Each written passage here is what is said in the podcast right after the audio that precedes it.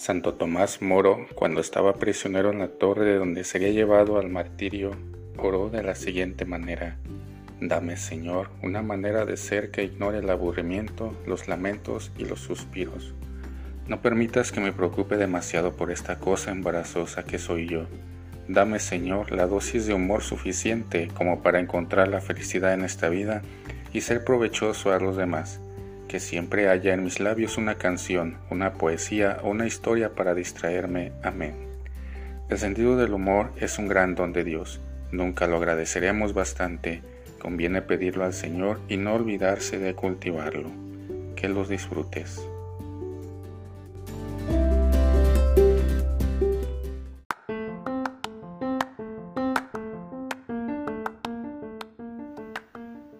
Propietario incierto un jefe de una sección de una empresa, hombre suspicaz y quisquilloso, se quejaba ante la junta directiva porque según él los empleados no le tenían ningún debido respeto.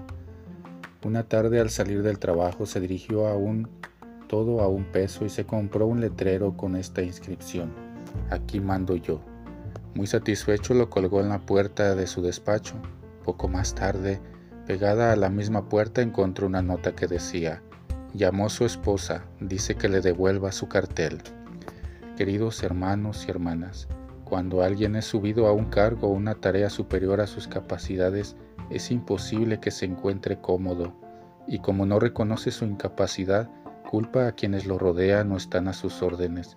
Se vuelve extremadamente celoso defensor de su autoridad y acaba siendo una tortura para quienes trabajan con él.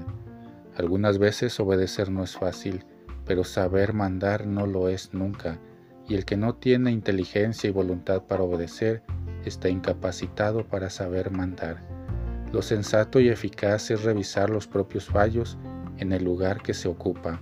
Solo así podremos ayudarnos y ayudar. Que tengas un excelente día.